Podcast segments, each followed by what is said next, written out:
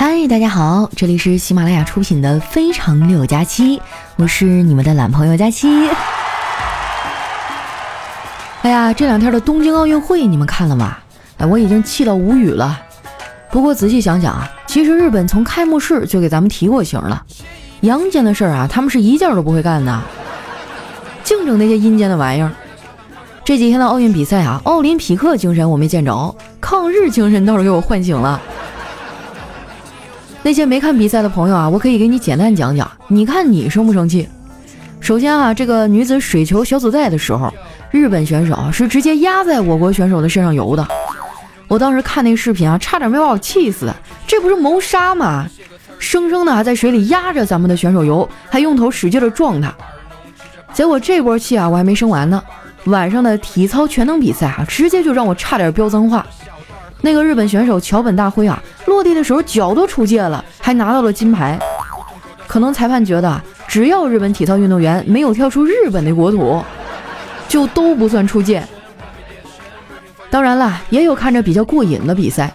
之前特别嚣张那个日本女乒乓球运动员伊藤美诚，被咱们的小将孙颖莎四比零干出局了。哇，此处应该有掌声哈！看完比赛以后，我特别高兴，想着好久没吃夜宵了。这怎么也得为咱们奥运健儿庆祝一下呀，对吧？然后我就把丸子他们叫出来了。等我们人凑齐了，都挺晚了，饭店已经没啥人了，就剩下一对老夫妇啊，在角落里慢悠悠的吃饭。那服务员啊跟我们说，那对老夫妇啊是老顾客了，很多年以前啊，这还是个小饭馆的时候，这对夫妇就经常来，每次呢都打包一两个菜走，数十年如一日哈，从来没有间断过。我听了以后啊就很感动。没想到哈，一对老夫妇能够相濡以沫的恩爱几十年，居然还都不会做饭。后来呢，我们要了点啤酒，啊又点了一堆串儿。等菜的时候啊，丸子突然问我：“佳琪姐，你知道烧烤界地位最高的荤菜是什么吗？”我说：“羊肉串儿。”不是，是唐僧。这孩子可真够皮的哈。这次一块来的还有丸子的一个朋友，这小姑娘长得是白白净净的，我看她挺可爱的，就问她：“妹子，你叫啥呀？”她害羞的一笑，说：“我姓东方，我爸爸希望我一生顺顺利利，永远不败，所以呢，给我取了一个特别响亮的名字，叫东方老赢。”这名字还差点没把我给笑喷了，叔叔也是个人才哈。不过不管怎么说哈，老鹰老妹儿这个身材是真好啊，衣品也特别好。他看我总盯着他，就脸蛋红红的问：“佳琪姐，你老看着我干嘛呀？”我说：“我就是觉得你这衣服挺好看，我在网上买的，一会儿我把链接发给你。”我没接话，不是说我嫌弃网上的东西不好啊，主要是我不适合网购衣服。我都不记得多少次了，同一件衣服，模特穿上仙气飘飘。我穿上呢，就像一个紧箍的水桶。不得不承认啊，我们胖子买衣服真的太难了。瘦子买衣服啊是这样的，哇，居然有我喜欢的款式，快给我找几个合适的码。而我们这些胖子买衣服呢，一般是这样的，哇，居然有我能穿的码，啊，快给我找几个能穿的款式。可能是我这个人比较矫情吧，你看丸子比我还胖，他就什么都敢穿。昨天啊，他居然穿着丝袜来上班。小黑看到以后啊，直接上去一顿调侃：“哎呀，有些女人穿丝袜显得身材好，而有些女人穿丝袜显得这个丝袜的质量好。”丸子冲小黑翻了个大白眼儿：“你还说我呢？我胖可以减肥，你黑的像个煤球似的，上帝都救不了你。再说了，我腿粗怎么啦？”大腿越粗，能放在上面的零食就越多，好像是这么回事儿哈，也没毛病。这小黑被怼的哈，一时说不出话来。我赶紧上前解围：“丸子呀，你今天看起来心情不咋好啊？”“哼，我天天都心情不好，只不过今天我懒得伪装罢了。”丸子这种状态啊，我可太理解了。活到我们这年龄，谁还没点烦心事儿呢？表面上看啊，大家的烦恼各不相同，其实你深挖背后的原因都差不多。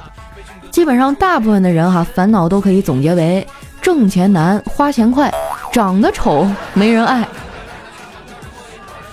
有时候呢，我也觉得活着特没劲儿，对未来很焦虑。我解决焦虑的办法就是买买买，不过买完了更焦虑啊，忍不住想买东西啊，但是又觉得这样会乱花钱，所以呢，我就想了一办法，每次添置新东西的时候，就算是提前给自己准备生日礼物了。所以呢，我刚才就给自己买了六十二岁的时候过生日要背的包。以前我可从不焦虑，那个时候呢，我对生活充满了希望。刚来喜马拉雅的时候啊，我就像个拼命三郎一样，每天工作特别起劲儿啊，经常加班，也不觉得辛苦。确实哈，努力是有回报的，我成长速度特别快。不过呢，我也很快遇到了事业的瓶颈期。当时啊，我没有放弃，而是继续努力。终于在我不懈的努力下，突破了事业的瓶颈，然后发现上面居然还有瓶盖儿。你说我一个普通的打工者哈，想要有所突破都这么难，更何况是奥运冠军呢？很多运动员啊，从几岁就开始训练了，他们几十年如一日的训练，为的就是有朝一日能为国争光。结果呢，却遭受到了这样不公平的待遇。我算是看出来了，本届奥运会哈，目前裁判最公正的项目就是射击，毕竟选手的手里有枪啊。昨天我闲着没事儿啊，上网找了一下这届东京奥运会的规则，发现这规则根本就没有什么章法，每页上啊都歪歪斜斜的写着“体育精神”几个字，看得我头脑发昏呐。后来晚上睡不着，又翻出来仔细的看了看，才从字缝里啊看出来字儿，原来满本啊都写着四个字：“我是内定。”好在我们足够强大，没给他们再做小动作的机会。说实话，这两天呢，我还是挺激动的。很多项目啊，中国队都取得了压倒性的胜利。我们的游泳梦之队啊，也开始狂拿金牌了。我真的特别爱看游泳比赛，因为游泳队的颜值哈真的是太稳定了，一个个的啊又帅啊，身材又好。因为他们啊，我还专门去学了游泳，梦想着有一天啊，我也能在泳池里和我的这个白马王子邂逅。起码应该是个身材特别好的人。经过不懈的努力啊，现如今我也能扑腾几下了。不瞒你们说啊，我现在已经爱上了这项运动，没事呢就约朋友们去游泳。结果他们回来啊都吐槽说我的游泳姿势特别难看。我一直啊都不太相信啊，觉得他们是调侃我。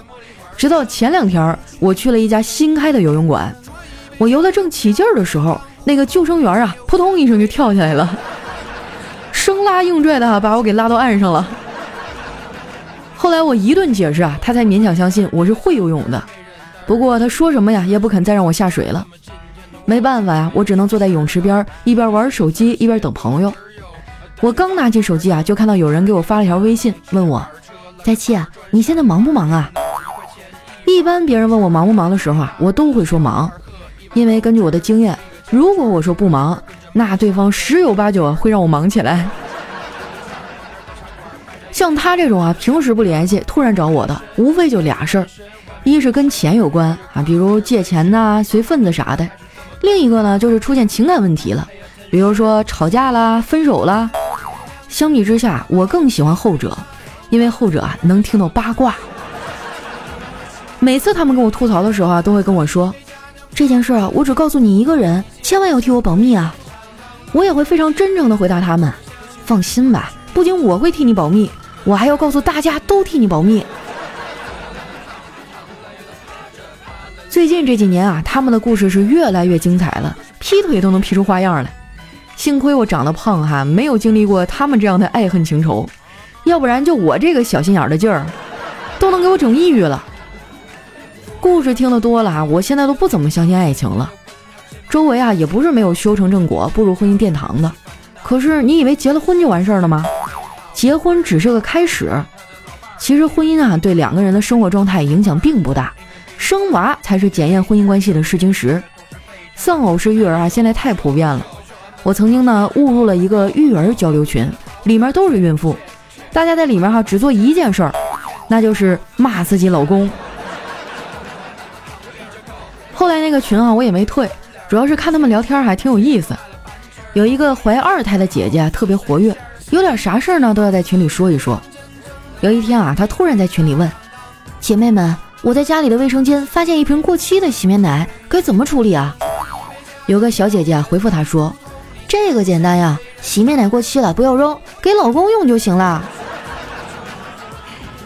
他们的老公啊也是挺可怜，我有点看不下去了，直接在群里分享了我的返利公众号长省的名片，然后说：“姐姐们，过期的东西该扔就扔吧，用我这个返利号去买新的也用不了多少钱。”你关注之后啊，网购的时候先别下单，把链接复制下来发给这个公众号，然后呢，按照流程下单就能获得返利和优惠了。像什么洗面奶呀、日常用的化妆品啊，都能这么买，一单能省挺多钱呢。积少成多，不愧是要当妈的人哈，都挺会过日子。基本上我一说，大家都去关注了。你们要是经常网购啊，也去关注一下。如果觉得长省这两个汉字不好找，可以直接在搜索栏搜索“丸子幺四九”，就是丸子的字母全拼啊，加上数字一百四十九。输入完之后呢，点击下面的搜一搜就能找到了。像什么淘宝、京东、拼多多、饿了么、美团哈都能用。我之前呢还把这公众号啊推荐给我们领导，他特别痛快的关注了。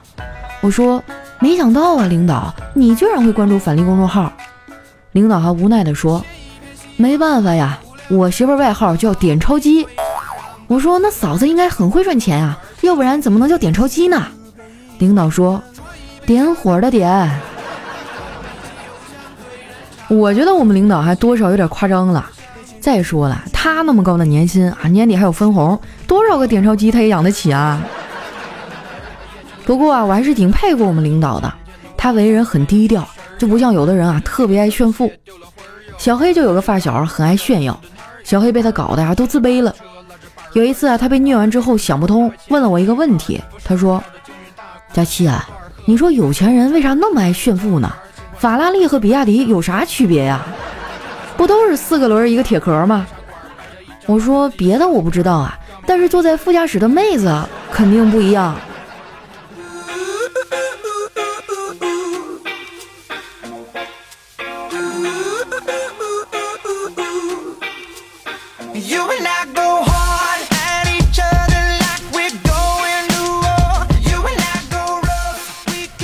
一段音乐，欢迎回来。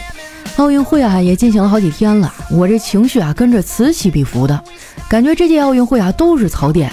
那你们看了这么多比赛之后啊，有什么想吐槽的吗？或者说啊，你觉得哪一场比赛最让你意难平呢？欢迎大家啊在评论区里说一说。老规矩啊，我将会选出一位吐槽最犀利的朋友，送出我的周边礼物。那上期啊，我们的互动问题是：你们最想看哪个项目的比赛？获奖听众呢叫不敢给佳琪留言的大叔。他说：“佳期啊，我最喜欢看的是滑冰项目，因为我从学校毕业到现在啊，一直从事这个行业。上次给你写的诗啊，也是说的这份工作。零七年毕业啊，开始做滑冰助教，零八年呢做了主教练，一零年把老板炒了鱿鱼，一三年考取国家高级教练，然后跟别人啊合伙开了俱乐部，再后来自己单飞，一直到现在。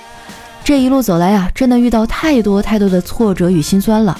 但是当我穿上溜冰鞋那一刻，什么都在脚下。”当我迈开第一步的时候，所有的一切就随着嗖的一声全部烟消云散了。运动的时候啊，我就特别的自信，而且特别的有活力。虽然我现在三十三岁了，也一直单身，个头不高，可是我有溜冰鞋呀。我梦想的结婚典礼啊，就是在冰场举办，来一场梦幻的结婚仪式。希望这个梦想快快实现。哇，那你好厉害呀！真的是一个把自己的热爱哈变成自己工作的人，非常的了不起。但是我觉得，如果你想在冰面上举办婚礼的话，那你起码得找一个会滑的新娘啊。实不相瞒哈，我大学的时候选修课就是 就是冰刀，你懂我的意思吧？下面呢叫咕噜咕噜快跑，他说小的时候啊，爷爷奶奶开小卖部，那个时候呢，我就跟他们一块看奥运。我特别爱看乒乓球、羽毛球和女排的比赛，时隔多年啊，再一次被他们圈粉了，而且越来越多的优秀选手，为他们感到骄傲。现在呢，我最想看乒乓球的比赛。这次回家，爷爷奶奶还守在电视前看奥运。年纪大了，电视声音有点大，我爸妈开玩笑说他们在家里放电影呢。这可比电影刺激多了啊！这心情此起彼伏的。下一位呢叫小厘米。他说三十多岁了，上有养育之恩未还，下有抚养之责要尽。人到了一定年龄啊，自己就是屋檐，再也不能到处躲雨了。哎呀，几句话道尽了中年人的心酸啊。其实我现在也算是步入中年了哈，从我的发际线就可以看出来，真的感觉心情和以前完全不一样了。就即便我不说，那种压力呀，还有焦虑，也是时时围绕着我。下一位呢叫北冥有鱼，他说：“世上美女千千万，唯有佳期最好看。农夫山泉有点甜，不爱佳期有点悬。”佳期啊，你看我这口才，可以当你徒弟吗？我觉得没问题哈，等我徒弟屈才了，你来跟我当搭档吧，咱一块儿讲段子。下一位呢叫佳期反弹二百二十斤啊，他说佳期就是皮，但还是爱的不行不行的。虽然我现在是残疾，但是我相信这是老天的安排。毕竟天将降大任于斯人也，必先苦其心志，劳其筋骨，饿其体肤，空乏其身，行拂乱其所为。巧了，我也就会背到这儿。我我劝你改个 ID 哈，你这样子我觉得不太友好。我最近又开始减肥了，就天天吃玉米啊，吃烤地瓜呀，吃那个贝贝南瓜。哎，我给你们推荐一个东西啊，叫贝贝南瓜，就小小的一个，真的很好吃，又甜又糯，还能减肥。下一位呢叫知了，他说：“当我们对这个世界很挂念，就会把日子过得很辛苦。”哎呀，是啊，你说这个世界谁会真正的无牵无挂呢？心里面都藏着那个不可能的人呐！突然的感慨哈。下一位呢叫桃李三月醉春风，他说看比赛最解气的就是孙颖莎打伊藤四比零的比分，赛后呢伊藤又哭了。不过啊，伊藤被中国选手打哭又不是第一次，多哭几次就习惯啦。是啊，咱们是先礼后兵，谁让你们先不地道了呀，对不对？下一位呢叫咖啡杯的咖啡，他说看东京奥运会开幕式回放时的我，中国代表团出场前，我默默地嗦着手中的老坛酸菜牛肉面；中国代表团出场时，疯狂地摇旗呐喊，并且拎起了一整只烤鸭开始庆祝；中国代表团出场后啊，关掉电视，摸出平板，津津有味地回味北京奥运会开幕式。确实哈，这人比人得死，货比货得扔啊！下一位呢叫少年不再年少，他说天天拍自拍有什么用呢？如果你长得像自拍里面的你一样，那还会愁没有男朋友吗？你这话说的，那我要不拍不更找不着了吗？下一位呢叫猜猜看你会不会？他说什么局没有局长呢？饭局。下一位还叫爱留言的小仓鼠，他说在这儿啊，奉劝大家一句，不要半夜熬夜刷手机了。就在昨晚哈，我躲在被窝里刷手机，我爸突然回来了，吓得我赶紧把手机啊放到床头柜上，把头转向一边装睡。刚好哈，我爸就进来了，还叫了我两声，我愣是闭着眼睛没敢动啊。过了一会儿啊，我爸才走，我这才松了一口气。然而就在这时候啊，听到我妹子叫了我一声：“哥，爸爸带汉堡回来了。”但是我愣是没敢起来啊！你说我爸都来我房间叫了我两声，我都没起；我妹隔着门叫我一声，我就起了，这怎么说得过去呢？后来我就躺在床上，隔着门缝，眼睁睁地看着他们吃炸鸡，口水不停地往外流啊！那你这有点笨了，你就说，哎呀，爸，我突然想上厕所，憋醒了。哎呀，你们买好吃的了，来给我两口。下一位呢，叫大熊。他说：“海边哈有两只海龟翻不过身来的时候，你会怎么做呢？那还用问吗？当时拎回家煮汤啊，大补的。我跟你讲。下一位呢叫人间咸鱼。他说一位政客哈访问了偏远的小村庄，询问居民政府可以为他们做些什么呢？这村长说：我们呀有两大需求，首先我们有医院，但是没有医生。政客呢掏出手机讲了几句话，然后说。”搞定了，明天医生就来。你们还有什么需要吗？呃，第二个就是我们村没有手机信号，净整这些没用的。